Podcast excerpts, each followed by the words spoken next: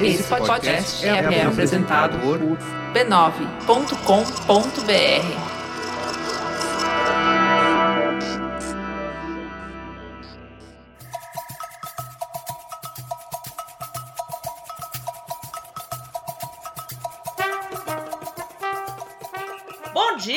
queridos ouvintes, podcast de número 23 no ar. Estamos remotamente mais uma vez, mas estamos juntas, independente como for. O que importa é a união de nossas vozes, seja no estúdio, seja online, seja por WhatsApp. A gente está se conectando com o mundo. Estamos marcando happy hours online. Renata vai numa festa de aniversário amanhã. Então a vida está seguindo. Vamos seguir o curso da vida, graças a Deus. Minhas amigas, onde vocês estão?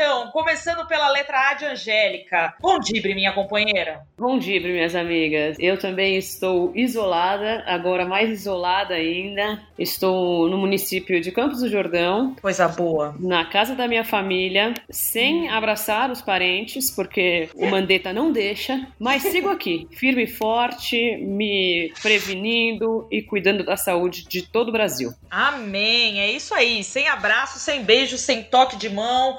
É, ainda bem Só que a gente pode conversar. Exato, exatamente. Minha amiga Renata Mendonça, da Cidade Maravilhosa, como você está? Bom dia. Bom dia, minha amiga. Eu estou na tremedeira já. Sair de casa. Eu tô aqui, olha, aqui. Se não me segurar aqui na cadeira, eu saio correndo. Olha, tá difícil. Eu vou numa festa de aniversário online, tá? Só pra, só pra contextualizar o um amigo ouvinte, que é meu aniversário do meu pai. A gente, a cidade maravilhosa, nunca esteve tão não maravilhosa para mim, pois não posso vê-la, né?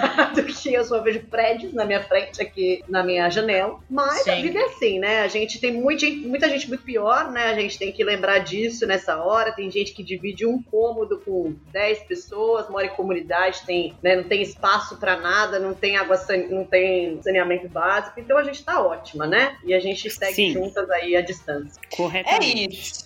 E o show não pode parar a vida segue, as notícias acontecem e a gente vai dar seguimento ao nosso podcast um Viva a Tecnologia que né, nos abraça nesse momento. Temos aula de lamba aeróbica, temos aula de culinária, Ô, Nina, temos shows. Diga. Você viu que fizeram nessa onda de aplausos às 8h30? Um dia marcaram ah. para aplaudir o pessoal do TI, que permite que a gente se comunique quarentena.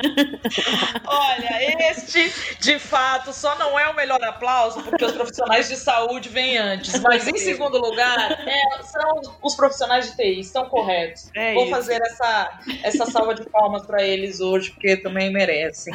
O dia que isso tudo aqui sobre sobrecarregar, minhas amigas, vai dar uma loucura nas fiaradas, na fiação. Vamos manter a calma, viu? Uhum. Então vamos lá, né? Começando pelo giro de notícias, destacando as novidades mais impactantes do universo esportivo feminino.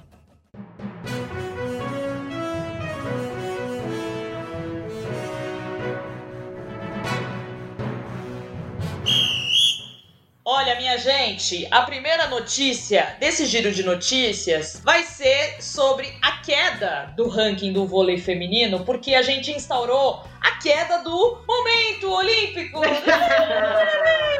porque ele acabou caindo assim como os Jogos de Tóquio, né? Eles, o nosso momento olímpico, gente, não foi cancelado, tá? Não. Ele foi adiado. E nesse programa, ele foi remanejado. Ele vai acontecer em uma outra situação. Mas o momento olímpico segue firme aqui. Sempre que surgir uma, uma notícia olímpica, que não vai acontecer nos próximos dias, já que, né, esse assunto teve um, um distanciamento. Então a gente vai começar falando sobre, né, que o ranking do vôlei feminino foi pauta do nosso episódio da semana semana passada, ele caiu, né, minha gente? Depois de rolar toda aquela votação na semana passada e aquele. É voto que vale, voto que não vale. Exato, clube que, que votou e não computou e tudo mais. Então, os clubes voltaram a se reunir na última quinta-feira, no dia 19, e realizaram uma outra votação e tiveram um novo resultado, que foi o fim do ranking. Então, por causa dessa pandemia de coronavírus,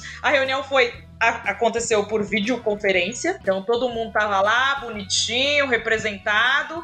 E por meio dessa videoconferência, então, o resultado mudou. Desta vez foi de 7 a 4 para o fim do ranking. Apenas o Sesc Rio de Janeiro, Flamengo, Fluminense e o Pinheiros foram contra acabar com o sistema de pontos que envolve as atletas, né? Mas eu quero saber como que isso vai se aplicar na prática com os times de vôlei. Então, para isso, eu vou chamar nossa setorista de voleibol, setorista e praticante, Renata Mendonça, que vai me explicar. Porque, assim, para essa temporada, amiga, não, não tem mais Superliga, né? Ela foi. Pra essa temporada não tem mais temporada. Não tem mais temporada. Exato. Acabou.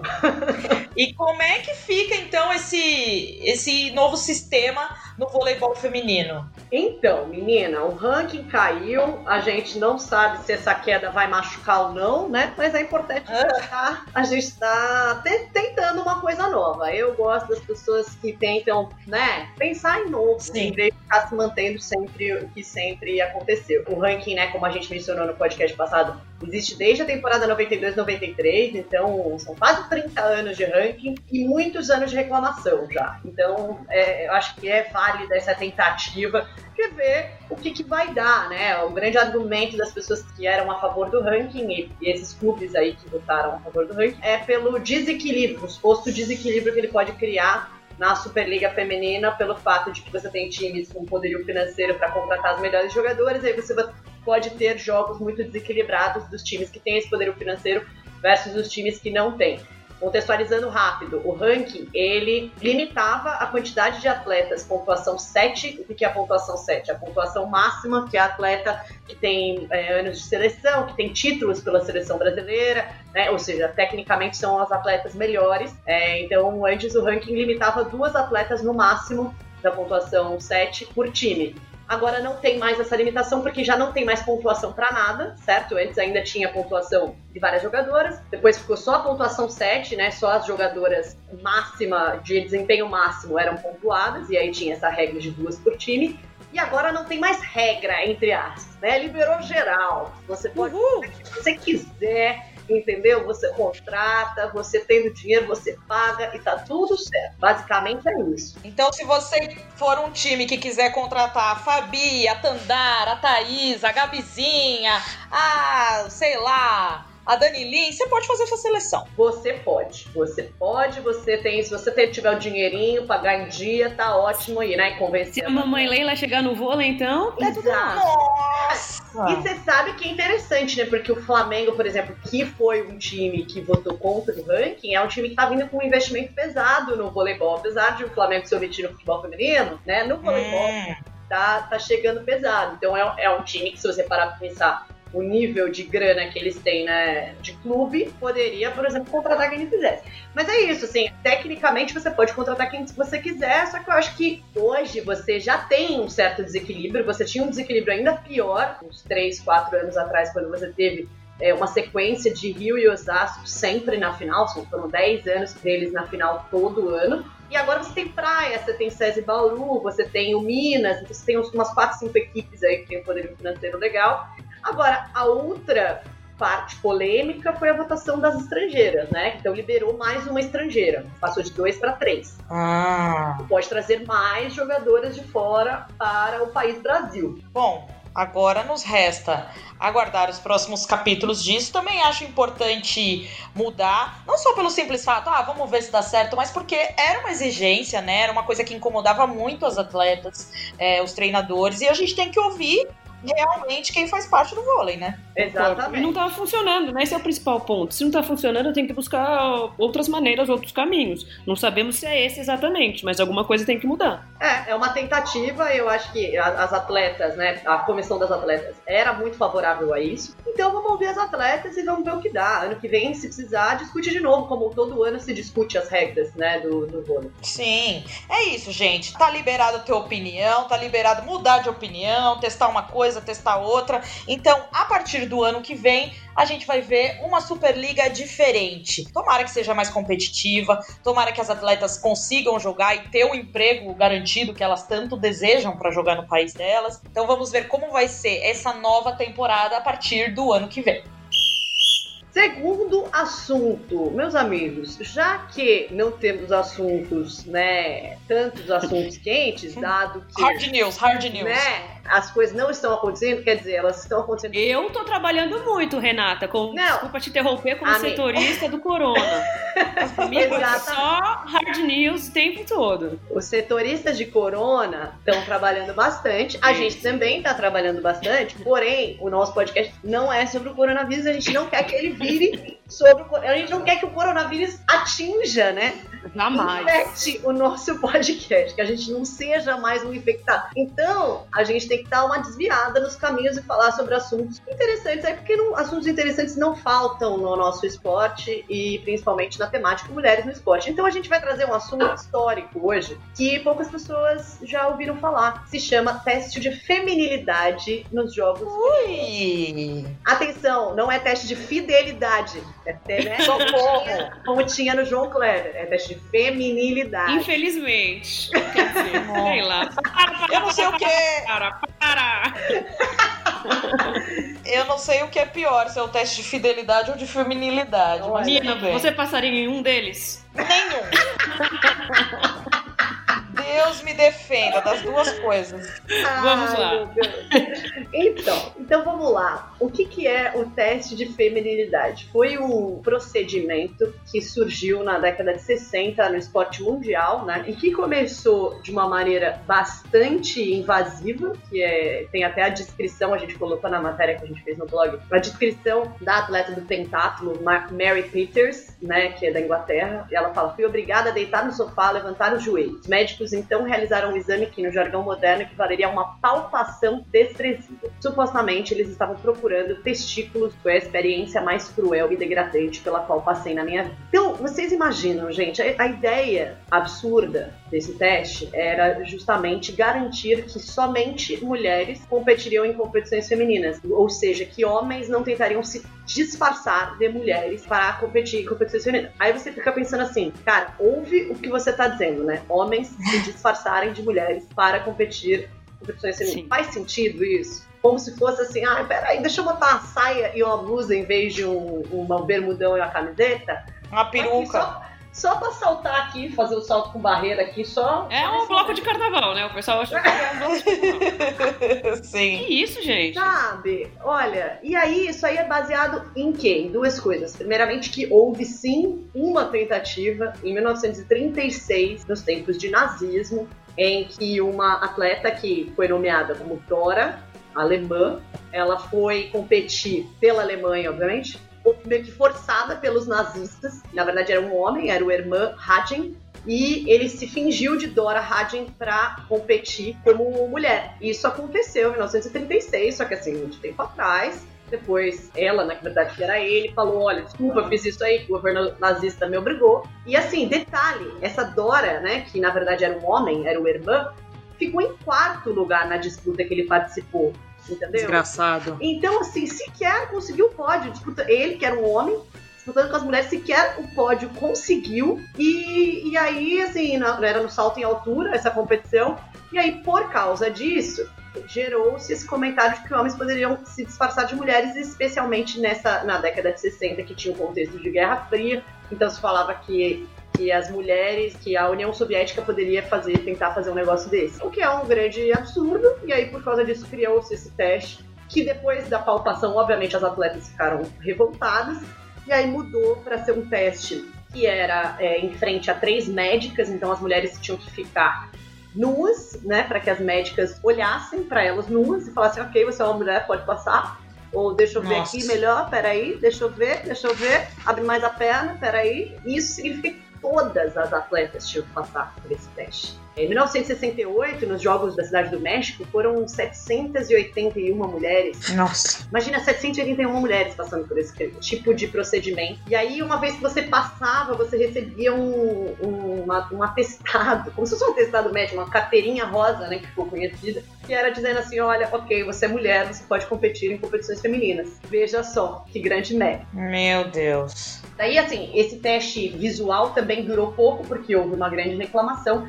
E aí ele virou um teste cromossômico. Então Hum. era uma coisa menos invasiva, todas as atletas tinham que fazer um exame no laboratório, que era basicamente passar um cotonete na sua bochecha. Ali você tem células, você consegue fazer um mapeamento de cromossomos, um mapeamento genético. E aí você tem o cromossomo sexual, né? Que nas mulheres, tecnicamente, é XX, nos homens é XY.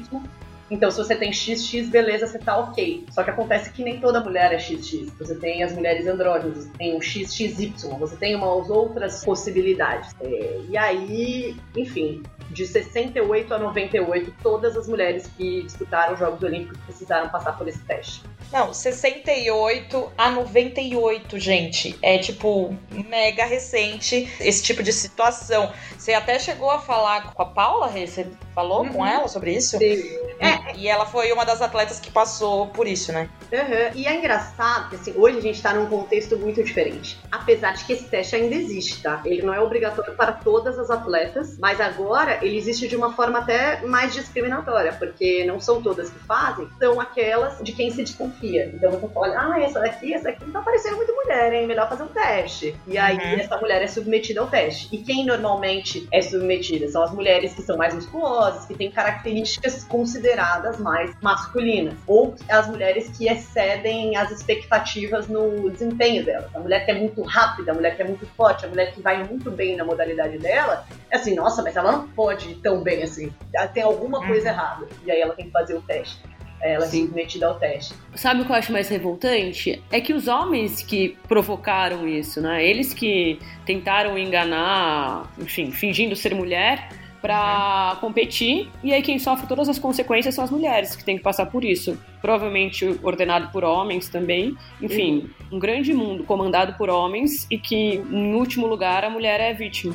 Sim. E, e aí tem um caso específico que é uma história muito chocante, né, desse período ainda, entre 68 e 98, e foi o da, o da Maria José Martínez Patiño, que é uma espanhola, ela lutava corrida com barreiras e ela tinha passado no primeiro teste de feminilidade e aí depois ela fez um segundo, ela esqueceu porque normalmente o que acontecia, você passava pelo teste uma vez, aí você recebia essa carteirinha rosa e beleza, se você tiver essa carteirinha para apresentar em toda a competição que você for, você tá livre, você não precisa fazer outro teste. Só que ela esqueceu essa carteirinha no, no mundial universitário que ela foi disputar no Japão. E aí, quando ela foi, ela ah, tem que fazer o teste novo. E aí ela fez o teste cromossômico e apareceu que ela tinha o cromossomo Y. E ela sofria de uma síndrome que inibe a reação do seu corpo à produção de testosterona. Então, sim, ela tinha o cromossomo Y, ela tinha uma produção de testosterona, mas nada no corpo dela reagia a essa produção de testosterona. Então, ela não desenvolveu nenhuma característica considerada, né, chamada masculina por causa desse hormônio. Ou seja, tecnicamente ela não tinha qualquer vantagem física e ela foi proibida de disputar todas as competições e ela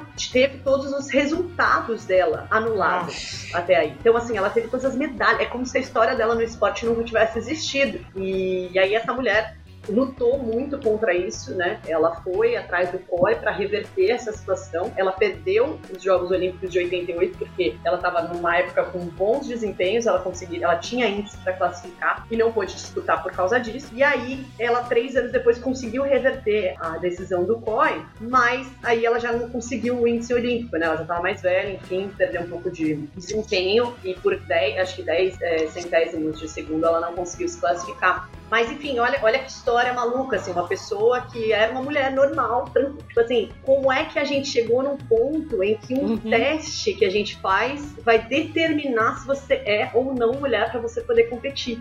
Né? O que, que é ser mulher? O que, que determina? Né? Quais são as características? Existe uma característica que determine o que é mulher e o que não é mulher? Né? Então é uma discussão que agora está voltando à tona, porque, como eu disse, não tem esses testes para todas, mas algumas são escolhidas. Né? E no caso da Caster Semenya, a sul-africana, corredora sul-africana, ela teve que passar já por inúmeros testes. Desde os 18 anos, ela tem 28 hoje, e ela tá banida de competir, porque no caso dela, ela tem também o cromossomo Y e ela produz testosterona, ela tem uma- um nível de testosterona a mais do considerado, né? De novo, considerado normal para mulher. E por isso o COI proíbe ela, o COI e a IAAF, né? Que é a Federação Internacional de Atletismo.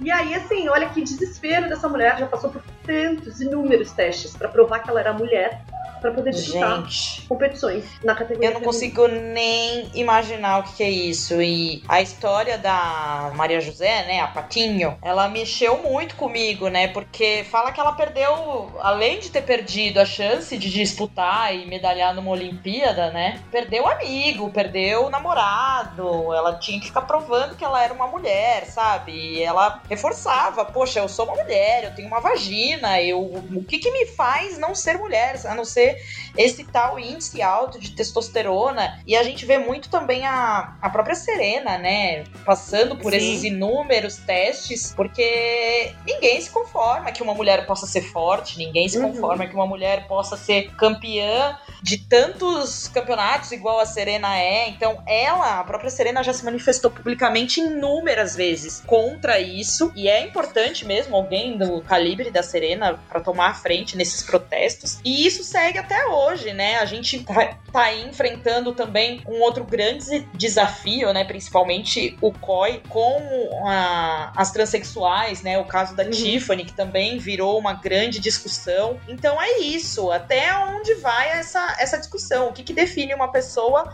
ou não ser uma mulher? E nessa matéria você dá uma dica também de um documentário muito legal, né, Rê? Isso, cara, esse documentário, ele é muito, muito legal. Quem puder assistir, eu não achei uma versão com tradução em português, mas as pessoas falam devagar, então quem entende inglês consegue assistir. Chama Sports on Fire, She Runs Like a Man. Se você é, for na matéria que a gente publicou hoje no blog das vibradoras, tem o link lá. E tem um dos, um dos caras que é entrevistado, uns poucos caras, porque na verdade o documentário é feito por muitas mulheres, né, falando, mas um dos caras, ele é jornalista esportivo e ele fala sobre, por exemplo, você nunca questiona um atleta homem por exceder as expectativas que se tem para um desempenho de um homem. Então, quando você olha para um Shaquille O'Neal no basquete, um cara alto, forte demais, você nunca fala, nossa, esse cara é estranho, ele é muito forte, ele é muito alto. E ele Uhum. cita o exemplo do Phelps, que eu acho que é assim, quantas matérias a gente já não viu destrinchando o corpo do Phelps no sentido positivo, falando assim, cara, esse ca- ele tem tornozelos mais flexíveis, o que faz com que ele tenha como se fosse pé de pato. Quando ele estica os braços, né? Esqueci como é o nome disso. Musculatura. Envergadura.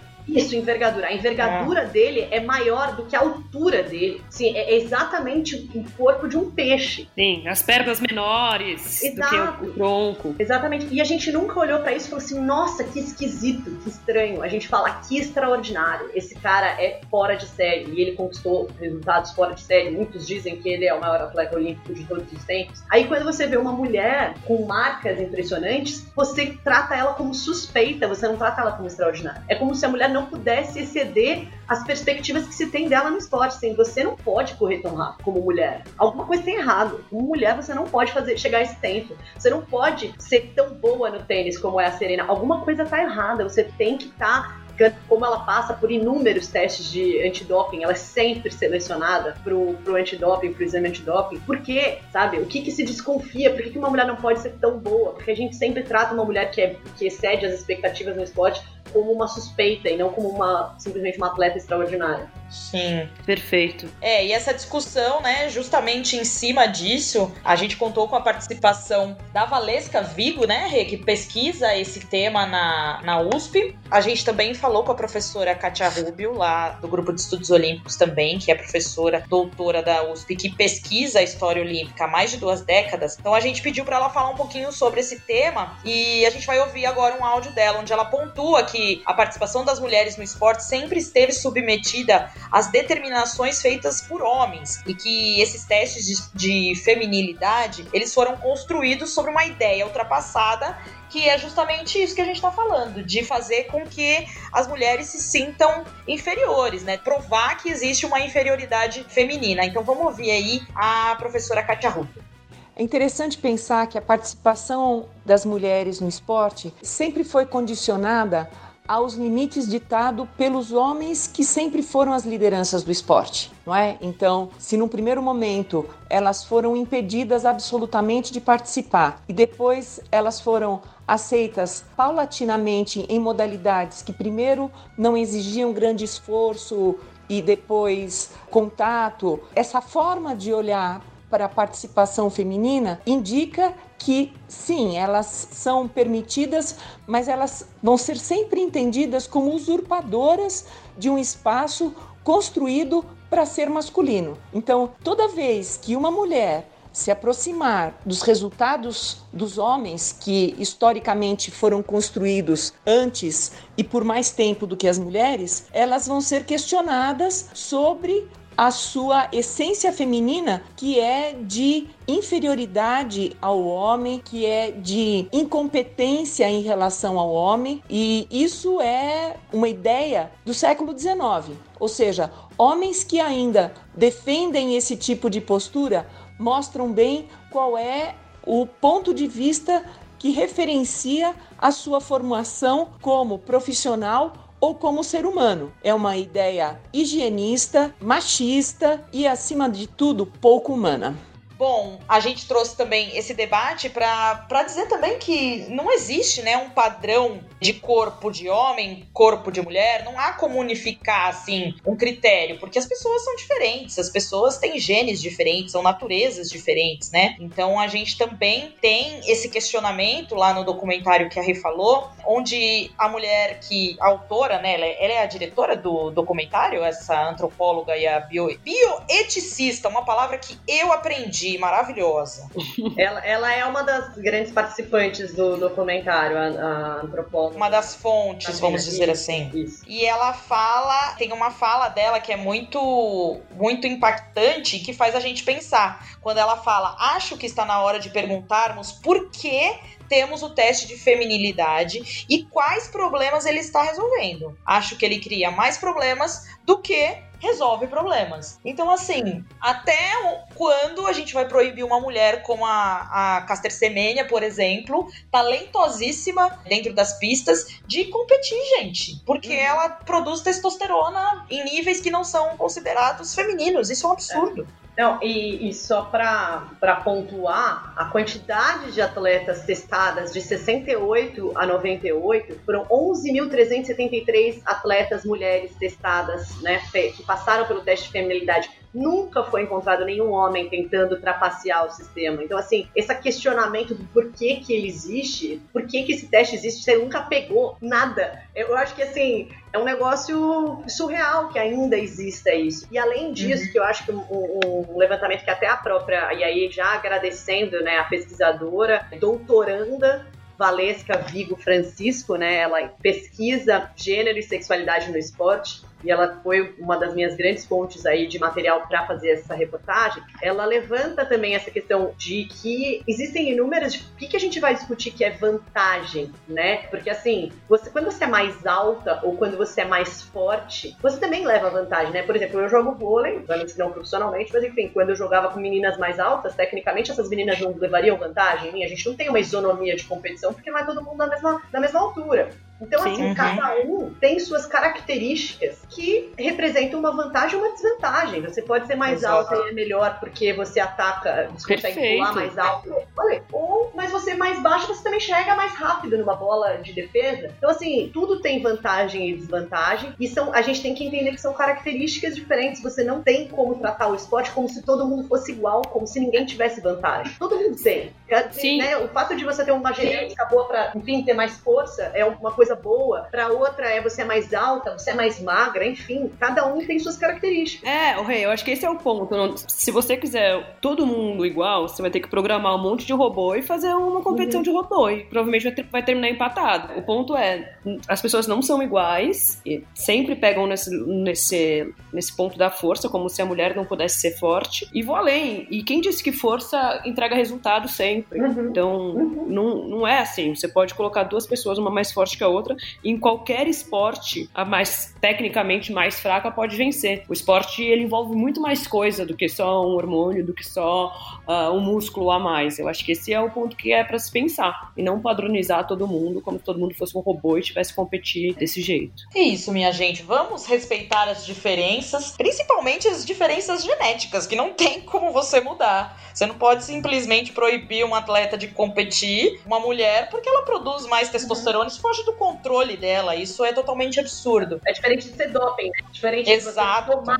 você ingerir algo para produzir mais estresse. Isso é natural dela. E quando ela Sim. toma algo para inibir, isso tem efeito no corpo dela. Ela, ela engorda, ela tem mais fraqueza, ela tem um efeito. Porque quando você toma hormônio, você tem efeito. Então você toma um hormônio Sim. para controlar o outro. E isso tem um efeito, obviamente, que vai, vai gerar uma desvantagem nela. Então, assim, é meio completamente absurdo você discutir isso, sabe? Uma pessoa que Sim, produz sim. naturalmente, ela não tá se dopando para competir. É, é uma discussão necessária que a gente trouxe no blog, claro, e que tem rolado é, em muitos grupos, em, muitas, em muitos temas esportivos, e que a gente achou legal contar também, porque, né, carteirinha rosa, minha amiga, parece uma coisa tão pré-histórica, mas aconteceu faz pouquíssimo tempo aí, e ainda choca a gente quando a gente lê esse tipo de notícia. Então, quem quiser conferir, tá lá no nosso blog, matéria desta terça-feira.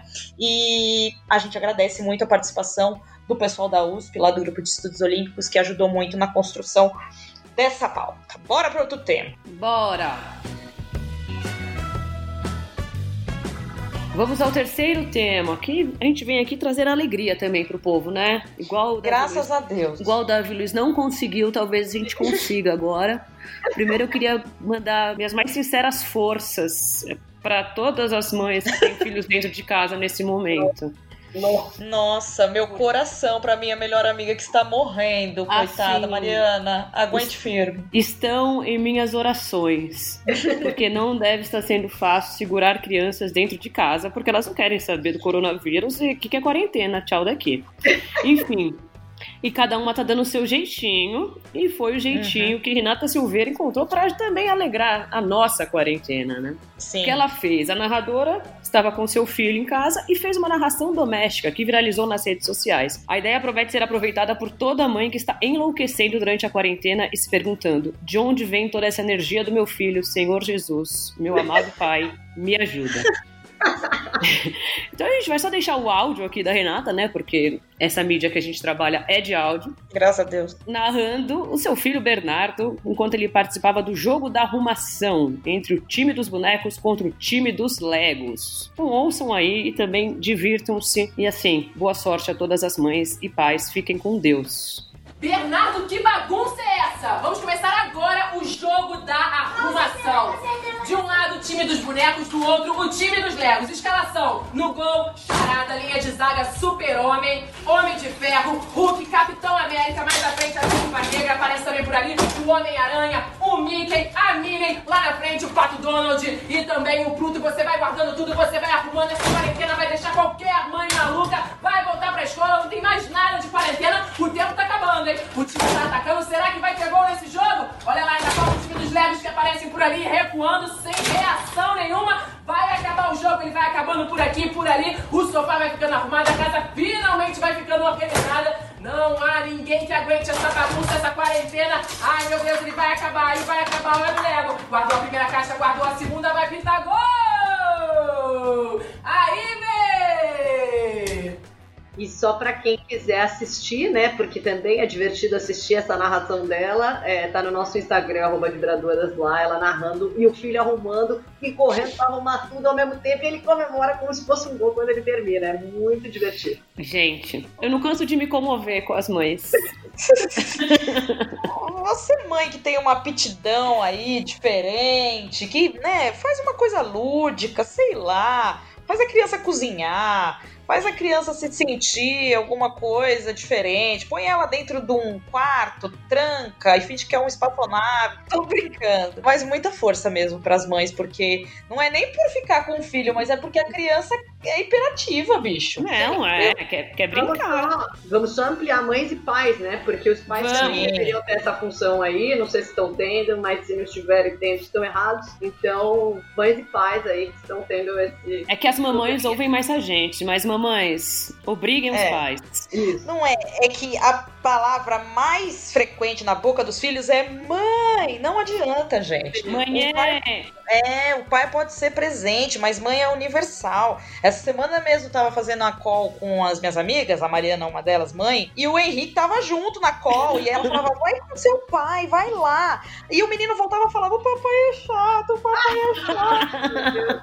então, assim, não tem o que fazer, sabe? Ele ficou lá na call com a gente, chorando, foi uma alegria só. Então, minha gente, força aí na peruca, Força. só falta mais três meses e vai dar tudo certo.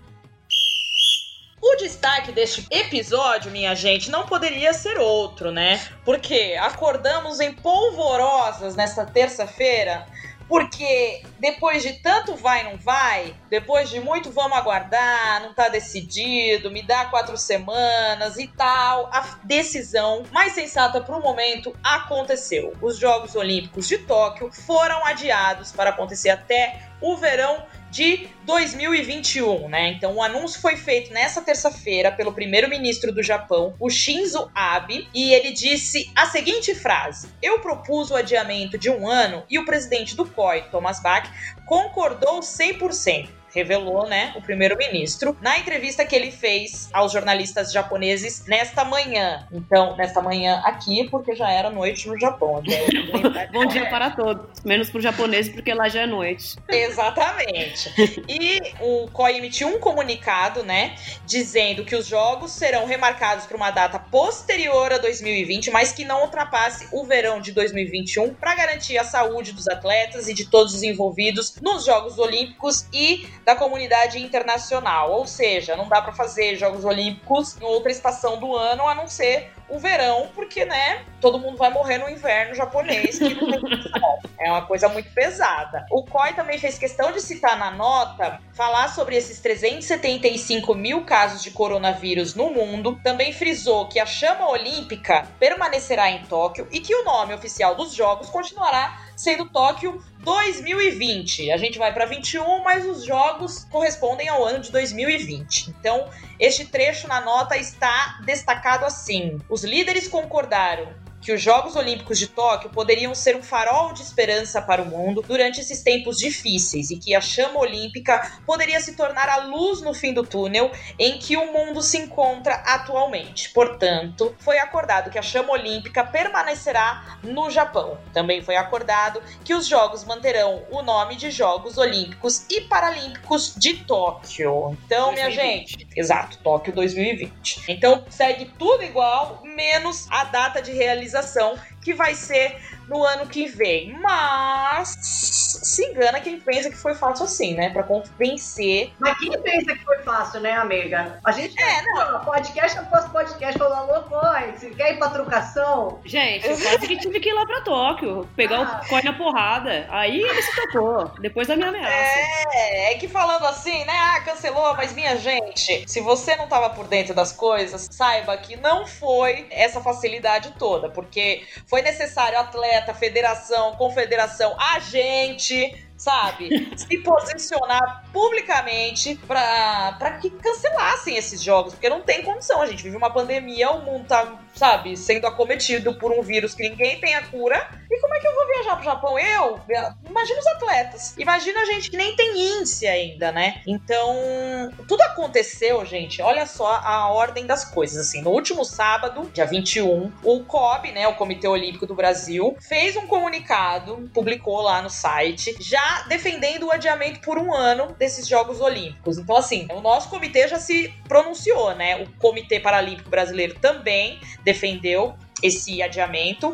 E aí, a, até então, a posição do COB, ela contrastava com a do Comitê Internacional, que era o COI, né? E do governo japonês. E até nesse momento, assim, até o fim de semana, o presidente do COI, o Thomas Bach, no caso, falou pro The New York Times que eles tinham a intenção de realizar os jogos na data prevista. Então, estamos falando de três dias atrás, né? E de repente, na manhã de segunda-feira, lá no Japão, tá? Que era domingo aqui para nós brasileiros. O COI falou pela primeira vez em adiar os Jogos Olímpicos. Essa afirmação começou no domingo, quando o ministro, né, o Shinzo, falou: olha, pode ser que aconteça, pode ser que a gente tenha que remarcar, porque não vai dar para realizar na, daquele jeito completo e blá blá blá. Aí veio o quê? A reunião de emergência, o comitê executivo, e ainda assim eles não queriam adiar de maneira nenhuma. E aí eles tinham definido uma data limite de quatro semanas para apreciar um adiamento desse, desse mega evento, né? Mas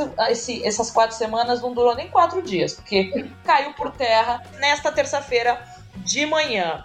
A pressão que colaborou com o adiamento do mega evento veio de atletas, comitês olímpicos nacionais e federações esportivas mundo afora. E aí acho que foi até uma coisa que a gente te falou também. O COI estava com as suas situações e todos os seus vínculos para não e receios para não adiar a Olimpíada ou cancelar. Só que, cara, quem manda na Olimpíada não é o COI. Depois eu pensei isso esses dias, na verdade. Quem manda na Olimpíada não é o COI. Quem manda na Olimpíada são os atletas. Deveriam ser, né? Então, Deveria ser. Se a classe trabalhadora, se o chão se de unir. fábrica se une, trabalhadores univos, não rola nada. Isso que tem que fazer. Quando começaram a pressionar, quando o Comitê do Canadá falou que oh, não vou mandar ninguém, quando o Brasil pediu, quando os Estados Unidos falou também que tinha que adiar, aí o COI falou: beleza, como eu vou bancar uma Olimpíada sem atleta? É isso que ele pensou, na verdade. Ele é, tentou o máximo, mas ele não conseguiu. No último domingo, o Comitê Paralímpico Internacional declarou-se favorável a analisar um possível adiamento tanto dos Jogos Olímpicos quanto dos Jogos Paralímpicos, marcados para começar dia 25 de agosto. Quem também havia se manifestado favorável ao adiamento foram as federações americanas de natação, atletismo e o Comitê Olímpico Espanhol. O Comitê Olímpico e Paralímpico dos Estados Unidos realizou uma pesquisa por teleconferência com 300 atletas de sua delegação e, de acordo com as informações do jornal US Today, o resultado apontou que quase 70% dos esportistas apoiavam o adiamento dos Jogos Olímpicos de Tóquio. Também no último domingo, o Canadá puxou o coro dos países que ameaçam boicotar a Olimpíada de 2020. A Austrália também seguiu esse discurso e recomendou seus atletas a treinarem para o ano que vem. A Noruega também afirmou que não iria enviar atletas ao Japão em julho, mas aceitou um adiamento para o fim de 2020. Os belezas estão acostumados com o frio falaram: demorou, vamos lá. Sai daqui, né? Alemanha, Suíça e Grã-Bretanha foram mais três países que na segunda-feira se posicionaram pelo adiamento da Olimpíada. Bom, diante de tudo isso, daqui a pouco não tinha mais país, né, para realizar os Jogos Olímpicos, porque estamos falando aí de potências, né? Alemanha, é, Estados Unidos, é, Canadá, outros países como Austrália, Grã-Bretanha. Então, como é que ficou o COI diante disso tudo? Então, com as pressões vindo de todos os lados e, e claro, os atletas cada vez mais se posicionando, ficou meio que insustentável ter uhum. essa, né, essa ideia de que era possível realizar os jogos na data prevista e ainda esse ano, sendo que é um ano totalmente comprometido, né? Bom, Antes de entrar no debate de pontos de vista, vamos lembrar aqui um Sim. pouco da história, não é mesmo? Essa é a primeira vez que uma Olimpíada foi adiada, adiada para outro ano, né? Outras três foram canceladas por causa de guerras mundiais. E aí a gente está falando num contexto de Olimpíada de verão, né? Olimpíada de Inverno não é Olimpíada. Brincadeira, não é? Olha, polêmica. brincadeira. Eu sempre gosto de soltar umas polêmicas de brincadeira. Ah, ah. Sempre brincadeira. É, mas aqui falando das Olimpíadas de Verão, que são mais tradicionais, os Jogos Olímpicos de Verão. Berlim, 1916, cancelada. Tóquio, 1940, cancelada. Olha só Tóquio, né? Que, quem é. diria? Piscina. Vai sair daqui. Em Londres, 1944, cancelada, né? Ocasionalmente, vocês sabem, vocês estudaram história como nós, foram tempos de guerra, né? 1916, Primeira Guerra Mundial, foi, foi de 14 a 19, né? E, Perfeito. E Tóquio e, e, Londres, né? Que foi a, a, Segunda Guerra Mundial, 39 a 45. Estou correta, Angeliquinha? Correta. Muito obrigada. Perfeita. Perfeita, e... sabe tudo de história. Olha só, tô lembrando das coisas. A Olimpíada nos faz lembrar da história. Então, escolhida como cidade organizadora dos Jogos de 1916, lá atrás, ainda no início né, da história dos Jogos Olímpicos da Era Moderna, Berlim não parou os preparativos da Olimpíada, nem mesmo após o início da Primeira Guerra Mundial. Ah lá! Ah lá, ah lá! Pessoal, pessoal tem essa mania, né? Ai, gente, guerrinha aqui. Já devia ter um presidente na época que falava assim: uma guerrinha, uma guerrinha, uma, uma briguinha, guerrinha. Sabe? Uma briguinha de, de rua, entendeu? É, É... e aí continuou, entendeu? Guerra rolando, desde 1914 os caras, ah, beleza, tá tranquilo. Ocorre que não tava tranquilo, né? E foi cancelado, com razão. E aí depois para Tóquio, né? Vamos começar com a China de Tóquio. A Olimpíada de 1940 foi transferida para Helsinki depois da Segunda Guerra Sino-Japonesa em 1937, mas foi definitivamente cancelada em 1939 após o início da Segunda Guerra Mundial. E aí a outra Olimpíada, que estava marcada para Londres em 1944, também não aconteceu, né? Por causa da Segunda Guerra Mundial, como já dissemos, terminou em 45. E aí a capital inglesa só foi sediada os Jogos quatro anos mais tarde, em 1948. Gente, antes até de chamar a professora Katia Rubio, que é maravilhosa, que ela é praticamente a sócia desse podcast, né? Graças a Deus. é. Só para explicar uma coisa, né, que a gente até fala pouco sobre a Olimpíada ser o período de quatro anos que uhum. divide duas edições de Jogos Olímpicos, né? Não é isso, Robertanina? É isso, exatamente. É, é o período de quatro anos que separa uma Olimpíada de verão da outra, com uma de inverno no meio. É isso. Então, assim, esse é o nome, né, desse período de quatro anos é Olimpíada, né? Então, na verdade, Jogos Olímpicos é a edição que é disputada e Olimpíada é esse período de quatro anos. Obviamente que, né, no dia a dia, no jornalismo, a gente usa Olimpíada, Jogos Olímpicos, enfim, mas só para dar essa denominação e que tem uma importância isso, né? Não é à toa que são quatro anos que se chama Olimpíada, etc. E aí, a professora Katia Rubio, que é uma pesquisadora, né, pesquisa história olímpica há mais de duas décadas, então ela não chegou ontem, né, nesse assunto, nesse, nessa temática, ela trouxe pra gente os ônus, esse adiamento dos Jogos Olímpicos, com dois pontos de vista sobre essa decisão do COI. Pensando pelo lado do simbolismo e da tradição que se perpetua há anos, né, é, desde que começou os Jogos Olímpicos da história moderna, da era moderna, 1896, e claro também pela outra perspectiva que é o prejuízo causado aos atletas caso a Olimpíada fosse cancelada e realizada apenas a de 2024. Vamos ouvir os dois lados da moeda, pois somos imparciais. Começando então pelo valor histórico. Hoje pela manhã fomos surpreendidos com essa notícia uh, do adiamento dos Jogos Olímpicos para 2021 e isso tem algumas implicações bastante sérias. É, primeiro, é a quebra de uma tradição ditada, na verdade, como norma pela Carta Olímpica, que determina que os Jogos aconteçam de quatro em quatro anos e esse quadriênio formado pela edição de dois diferentes Jogos Olímpicos é considerada uma Olimpíada. É? O que isso quer dizer? Que a Olimpíada não é a competição em si, mas o período que separa uma edição de jogos da outra. Quando os Jogos Olímpicos são transferidos para um ano ímpar, um ano depois daquilo que deveria ser, isso já não é mais uma edição olímpica, não é? Ela pode ser uma competição como são outras tantas competições de caráter internacional, mas não são os Jogos Olímpicos. Então, do ponto de vista histórico, esses jogos vão entrar para a história como a quebra de uma tradição que teve início em 1896. Então, o que seria mais razoável de acontecer? A anulação desses jogos e a continuidade de um calendário que se daria a partir de 24, 28 e assim por diante. Não é? Claro que isso tem um ônus imenso para os organizadores dos jogos que já investiram uma soma altíssima do seu PIB na organização da infraestrutura para a realização dos jogos, o que mostra que hoje o calendário olímpico ele é muito mais pautado nos interesses comerciais que cercam a infraestrutura material dos jogos do que com essa representação simbólica que remete aos jogos da antiguidade quando eles eram uma celebração aos deuses do Olimpo. E aí agora a Kátia também vai analisar os prejuízos desse, de um possível cancelamento, né, gente, que não aconteceu, só relembrando, para a carreira de atletas, caso a opção do COI tivesse sido simplesmente cancelar a Olimpíada.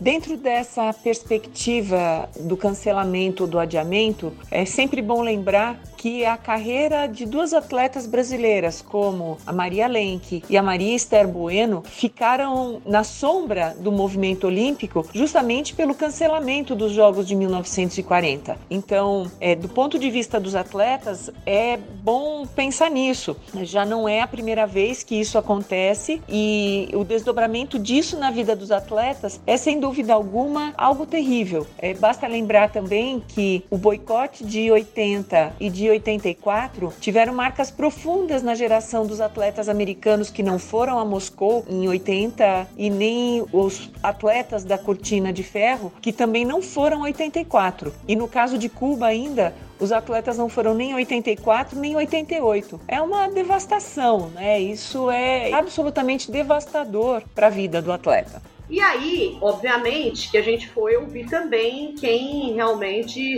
né, é protagonista nos Jogos Olímpicos, que são os atletas. É, então a gente trouxe também o posicionamento deles nesse episódio, declarações de mulheres importantíssimas para a história do esporte olímpico brasileiro. Começando pela Yane Marques, que foi medalhista de bronze no pentatlo moderno em Londres, né, em 2012. E ela hoje é, é vice-presidente da comissão de atletas do Comitê Olímpico Brasileiro. Né? Tiago Camilo é o presidente, ela é a vice. E aí ela falou sobre como é que foi esse diálogo aí entre os atletas e os dirigentes do COB para pressionar também o COI nessa decisão e sobre né, o que isso significa para os atletas. Nós, Comissão de Atletas do Comitê Olímpico do Brasil, Tiago, presidente, e eu na vice-presidência, né, a gente provocou junto a todas as outras confederações, as outras comissões de atletas, que eles pudessem trazer para a gente um posicionamento, uma opinião de cada esporte, cara que os atletas estavam pensando, querendo, né? Afinal de contas, nós somos apenas porta-voz de, de, da comunidade esportiva no que tange é, o âmbito ali dos atletas e, enfim, confederações, federações, e todo mundo pede pelo adeamento. Então foi muito importante que o COI tenha tomado essa decisão, que a razão de existir do esporte é o atleta e os Jogos Olímpicos têm que ser perfeitos, têm que estar nas perfeitas condições, especialmente para os atletas. Né? A gente sabe que tem muita coisa envolvida, desde staff até estrutura física, um investimento absurdo que foi feito, mas é, infelizmente é, não, não ia dar para competir bem esse ano. Os treinos já foram comprometidos, as classificatórias já foram comprometidas e o adiamento parece ter sido a medida mais prudente. Os atletas se uniram, os atletas falaram né, e foram ouvidos. Além dos atletas, as confederações, os comitês olímpicos nacionais e contente em saber que o Comitê Olímpico Internacional nos deu ouvido né, e atendeu esse pedido, esse pleito de quem de verdade eh, faz a Olimpíada acontecer. Eu achei prudente, achei coerente, achei sensata. É, eles demoraram um pouco para responder, entendo perfeitamente que é uma decisão que não se toma do, do dia para a noite. Como falei anteriormente, né, muitas coisas envolvidas nesse, nesse, nessa história toda. Mas, enfim, que venha Tóquio 2020 em 2021. Agora vamos ouvir também a Poliana Okimoto, que é a primeira nadadora brasileira a conseguir uma medalha olímpica, né? Ela foi é, medalhista na maratona aquática nos Jogos do Rio 2016. Ela também faz parte dessa posição de atletas do COB, é ex-atleta hoje, né? Já se aposentou. E a Poliana também falou sobre a importância do engajamento de atletas para se posicionar a favor do adiamento dos Jogos, já que muitos deles estão em possibilidades de competir impede igualdade com os outros participantes. Obviamente que né, a preparação acabou com o coronavírus. O coronavírus que acabou com a preparação. Isso, exatamente. Sem atleta, não existe os Jogos Olímpicos. Uhum. E, e, no fim das contas, a, naquele momento onde o Comitê Internacional decidiu manter a data, eles pensaram, foi, no último foi o atleta, eles não pensaram no atleta, eles pensaram no show. Eles pensaram que o país estaria apto a receber os Jogos, mas eles não pensaram que os atletas não estariam aptos a se preparar e a é, competir nos Jogos Olímpicos. E, e, são sonhos, né? Sonhos de atletas assim que começam lá na categoria de base a pensar nos Jogos Olímpicos e de repente ter a oportunidade de defender o seu país na, no auge da sua forma e de repente né, não conseguir se preparar da melhor forma. Isso é muito frustrante para os atletas, né? E eu acredito que ainda hoje os atletas têm medo de se pronunciarem, têm medo de se posicionarem. Não sei ainda, é, nesse caso, o porquê que a gente não teve até mais gente se, se, pronunciando, sabe? Porque eu, eu acredito que é o interesse de todos, né? Saiu essa pesquisa aí com 4 mil atletas, quase 80% desses atletas estavam firmes, né, de que os jogos tinham que ser adiados. Então, é, os atletas eles têm que falar mais, porque a voz do atleta é muito importante nesse momento. Minha gente, a gente trouxe áudio, só não trouxe do Papa, porque ele, nem missa ele tá fazendo. Então a gente tinha. tá perigoso qualquer contato com a Itália. Ele tá fazendo, ele tá fazendo missa online, é. Isso, isso. É. Não vamos falar também que o homem não tá trabalhando, porque se até a gente tá, tá dando um jeito, ele também vai dar o, o corre dele, né? Mas a real é que, gente, é muita coisa envolvida, né? A gente tá falando de tradição, que é muito é, levada a sério. A gente ouviu aí a Kátia, que é uma pesquisadora e que faz parte lá da Academia Olímpica, lá na Grécia. Todo ano ela participa de conferências, simpósios. Então, assim, é muito levado a sério esses costumes, essa tradição que vem lá da, da era antiga, né, antes da era moderna, e que se arrasta. Então, tipo, tem todo esse período de quatro anos para fazer a tocha ser acesa, ela é acesa em um ponto, passa pelos continentes, blá blá blá. Eu nem sei explicar isso direito, mas eu sei que tem toda essa regra para cumprir. Então, assim, esse simbolismo de quatro em quatro anos ser quebrado e a Olimpíada ser realizada num ano ímpar, ela causa um impacto muito significativo na tradição, na história que tanto prega. Porque o que diferencia uma Olimpíada de um Mundial, de uma Copa, de um campeonato qualquer é justamente isso: é a tradição, é fazer manter a sequência, os valores olímpicos, fazer os atletas competirem em pé de igualdade. Então, tudo isso foi comprometido para essa edição. Então, também é um momento da própria Academia Olímpica e do COI se repensar como um órgão que ele está sujeito a diversas alterações, porque ele também faz parte da sociedade, né? A Kátia falou isso justamente na coluna dela da Folha, porque o, o COI tem que entender que a Olimpíada também faz parte da sociedade como um todo. Então, assim, se acontece uma guerra, desculpa, você não vai ter como realizar Jogos Olímpicos. Se acontece uma pandemia igual a gente está uhum. enfrentando, alguma coisa vai, vai acontecer. Mas essa discussão rende muito pano para a manga. Óbvio, não existe lado certo ou lado errado. Existe pontos de vista e que uma hora alguém tem que ceder, né? Então, eu falo assim pelo lado dessa tradição, porque é o que diferencia realmente a Olimpíada de outros campeonatos qualquer, né? Sim. Mas do lado dos atletas, né, minhas amigas? Eu acho que assim, ainda falando da parte da tradição e tudo mais, que é uma coisa que a gente já discutiu também, eu pensei bastante, beleza, tem a tradição, a gente, eu, eu acho que a Olimpíada não deve ser cancelada, ela deve mesmo para 2021, rompendo essa tradição. Só que uma coisa que eu penso é assim, não tirando a história, o valor que tem toda essa tradição, o simbolismo e tudo que tem as Olimpíadas desde, a Grécia, mas realmente, para as pessoas que são leigas, a grande maioria da população, e acredito que a grande maioria dos atletas, o que significa realmente as Olimpíadas para eles, os Jogos Olímpicos, realmente tem a ver com essa tradição? Não tô falando que tem que romper totalmente, mas tem a ver com essa tradição? Tem a ver com os deuses do Olimpo? Ou tem a ver com você disputar uns jogos que são globais, que acontecem a cada quatro anos e que estão os melhores atletas do mundo e que você pode ir lá conviver com eles durante é, duas semanas, disputar a sua, sua modalidade, ser reconhecido? Eu acho que, assim, a tradição faz parte de um passado, de como começou. Eu não sei se ela é realmente importante agora e para o geral, assim, para o mundo mesmo, para a sociedade. Quanto que perde postergando um ano a Olimpíada nesse cenário que a gente está. Uhum. Realmente a gente perde em, em, valores esportivos, a gente perde dos valores que são os olímpicos de igualdade, sei lá, de generosidade, de competição. Perfeito. Eu acho que não. Eu acho que é, cara, para os leigos, para quem não é da academia da Olimpíada, é muito mais importante você ter os jogos, por mais que a gente adie um ano, do que é cancelar porque a Olimpíada é um período de 4 4 anos entre os dois Jogos Olímpicos. Eu acho que assim, é, tem, obviamente, bom, já também já, já me expressei sobre a questão tradição no último podcast, se você não ouviu, ouça para ver a frase, é uma frase muito tradicional aí. Ave Maria. Mas acho que acima de tudo, a gente precisa levar em consideração que, primeiramente, eu não acho que os Jogos Olímpicos são excepcionais pelo fato de eles, de eles terem essa tradição. Eu acho que que faz dos Jogos Olímpicos esse evento, o maior evento esportivo do mundo, é o fato de eles reunirem a quantidade de países que reúnem, é, a quantidade de atletas, são mais de 11 mil atletas hoje em dia.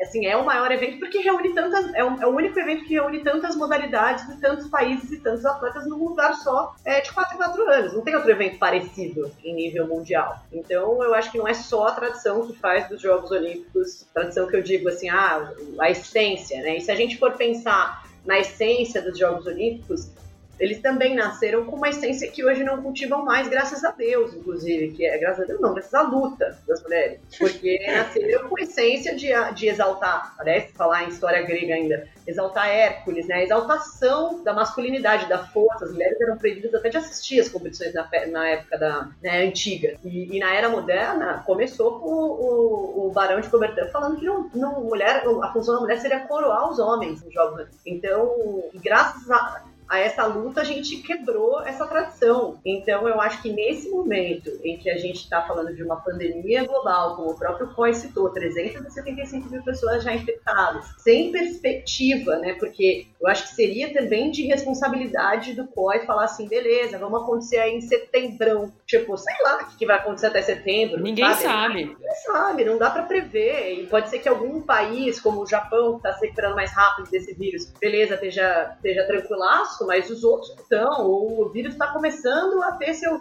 auge, sei lá, no, nos, nos, países africanos, não sabemos. Então eu acho Ai, que Deus me livre. fazer, e eu acho que cancelar, né, quando você pensa, até a, a Juliana fala, né, depois ela falou assim, ela falou, cara, o, o, atleta, eu, por exemplo, eu não tenho, não sei o que é ter infância. A minha infância era acordar quatro horas da manhã para treinar. É, eu não sei o que é ter adolescência, eu não sei o que é ter juventude. Toda a minha vida foi extremamente regrada e disciplinada numa rotina surreal de treinos, porque eu queria ser atleta olímpica, né? A vida dela foi pautada pelo sonho olímpico. Então, não é que você está falando que esse atleta vai dispersar quatro anos da vida dele, que ele não vai disputar uma Olimpíada agora.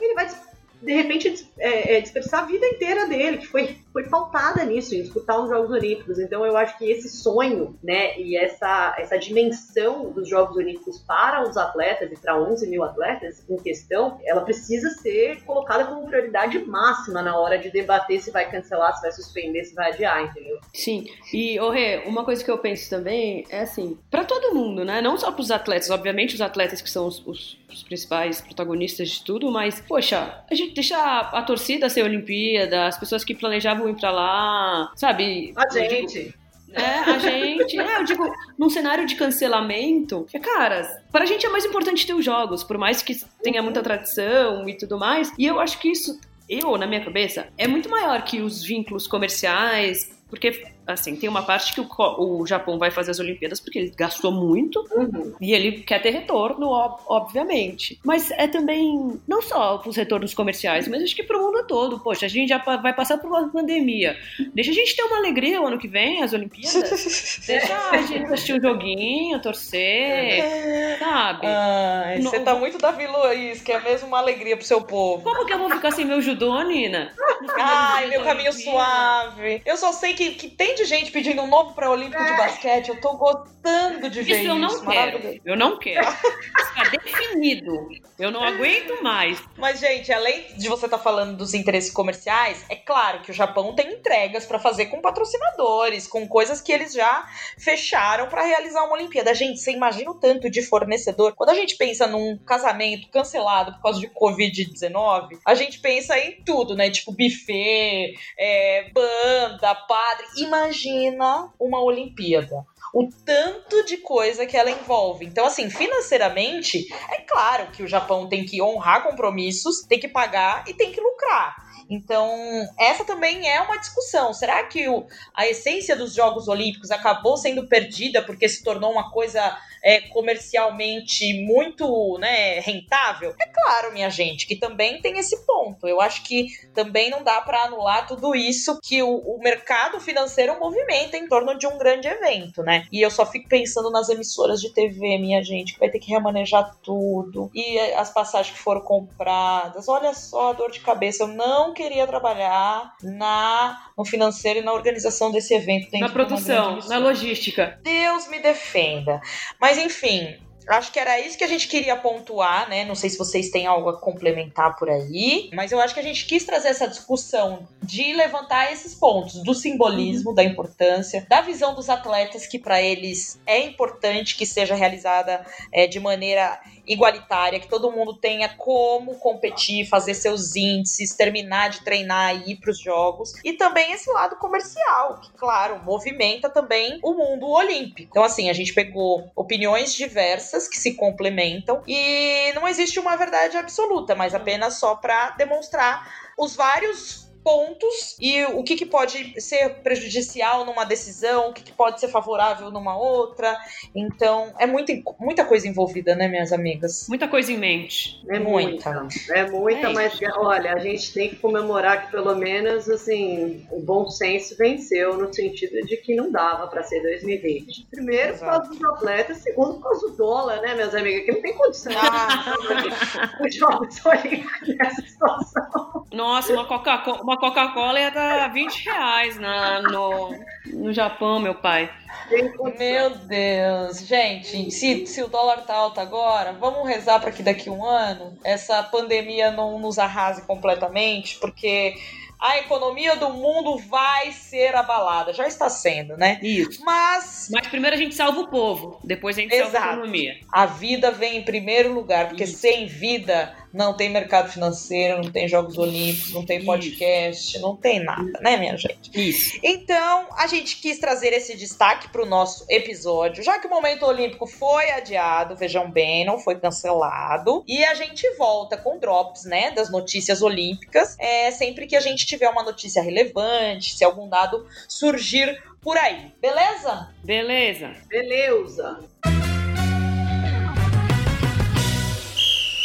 Momento Biscoito!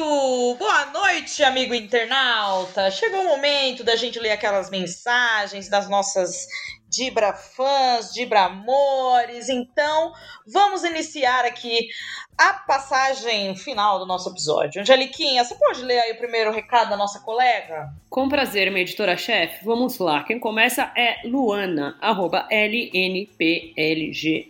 Um nickname. Hum. É nickname que fala ainda, não, né? Não sei. É, pode ser. arroba. Um arroba só com consoantes, em homenagem, sei lá, de bradoras. Igual aquela banda Inexcess, que também não tinha vogais. Eu não gosto, eu gosto. Não, gente. Eu não gosto de consoantes, eu gosto de vogais. Muito com consoante, tá né? Porque a gente consegue falar. Vamos lá, vibradoras. Muito obrigada por gravarem o podcast mesmo remotamente. Um conteúdo tão maravilhoso não pode parar, senão é muita bad na quarentena, né, gente? Continue mesmo que seja para passar receita de bolo, sim. Boa!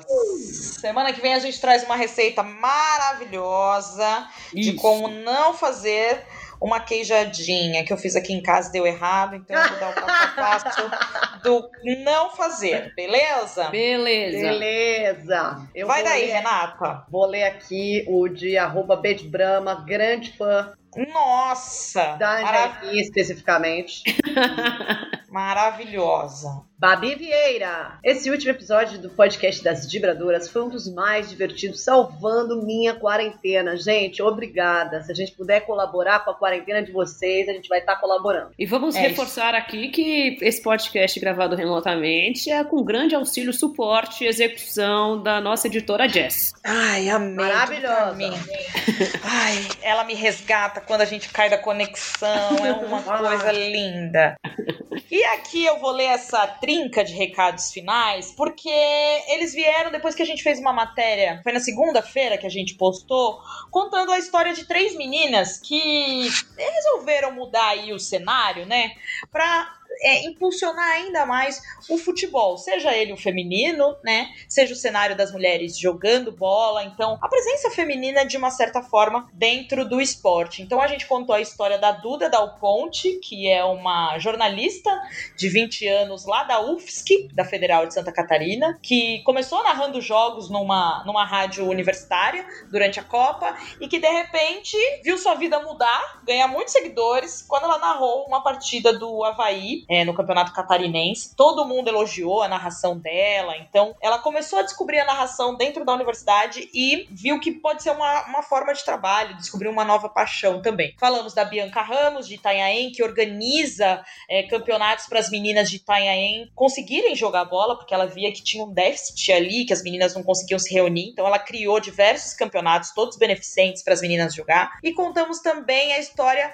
da Amanda Porfírio, que é administradora do FUT das Minas, que também mudou sua vida, né? Fez outra faculdade para trabalhar no jornalismo, se mudou para São Paulo, vinda de, de Pernambuco. Então, a matéria tá lá no site, quem quiser conferir. E a gente recebeu esses recados muito maravilhosos sobre a matéria. O primeiro foi da Amanda, que se disse muito fã do nosso trabalho, e ela escreveu assim no Twitter pra gente: Um dia eu falava das vibradoras para todo mundo que eu conhecia e que gostava de esporte. Olha, elas são mulheres e criaram uma plataforma massa. Eu me via nelas, me inspiraram na criação do Fute das Minas e hoje tive a honra de ter parte dessa história contada por elas. Amanda, ah. maravilhosa. Foi um prazer pra gente contar o seu trabalho e a gente tá aí fazendo coro para que você cresça cada vez mais. A Bianca também ficou super feliz com a repercussão, né?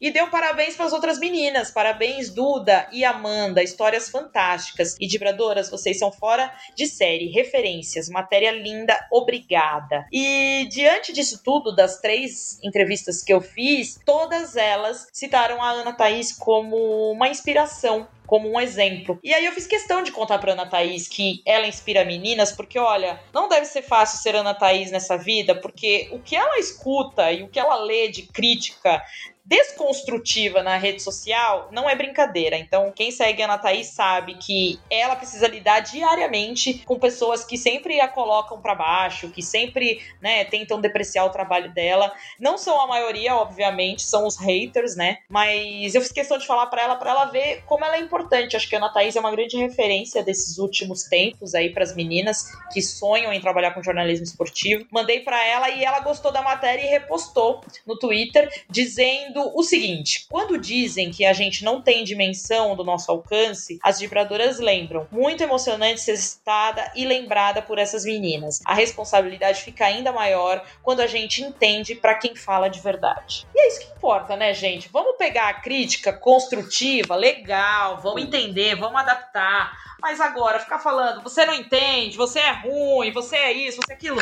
Desculpa, a gente pega essa opiniãozinha e joga no lixo. O que Obrigada importa... por nada. Obrigada por nada. E o que importa é que essas meninas estão se espelhando nela e em tantas outras meninas, né? Até mesmo uma das, das meninas que fazem parte do Donas do Placar lá da USP, USP UFSC, ui, ui, ui, é, escreveu pra gente falando de como era importante também para ela, que é negra, ter uma referência, né? Que buscar uma referência negra no jornalismo, que é a Maria Heloísa, acho que é o nome dela, se eu não me engano. Então, muito importante também ver mulheres inspirando mulheres. E a gente quer sempre contar essas histórias positivas, ainda mais nesses períodos de quarentena. A gente não vai ficar refém do hard news, temos muita coisa para contar. E semana que vem a gente tá de volta com muito Isso. assunto, né, minhas eu queria amigas? só falar uma coisa aqui, para quem é falar do nosso podcast, que é um podcast longa-metragem, a gente consegue fazer isso mesmo com o esporte global parado.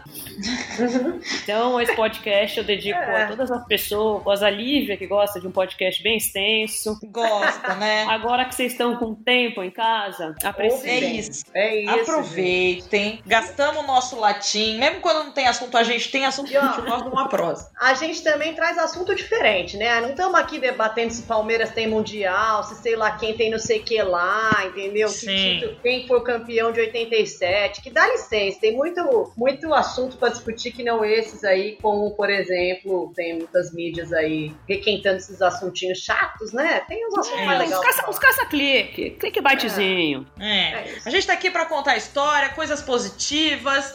E lutar contra o patriarcado, porque é pra isso que eu vim pro mundo, E viu? contra o corona. Também. Por favor. E a gente vai vencer. Semana que vem estaremos juntas para o nosso podcast número 24. Então, críticas, sugestões, enche a gente de comentário, porque a gente também tá precisando, viu, minha gente? Sim. Minhas amigas, é sempre um prazer estar com vocês, mesmo à distância. Tô com muita saudade. Muita. Tô Segui... com muita saudade também. Vamos fazer uma videoconferência Vamos. tomando um beer night amanhã e a gente Vamos. mata essa saudade. Tá bom. É um isso. beijo, pessoal. É. Cuidem-se, fiquem em casa quem puder. Beijos! Beijo.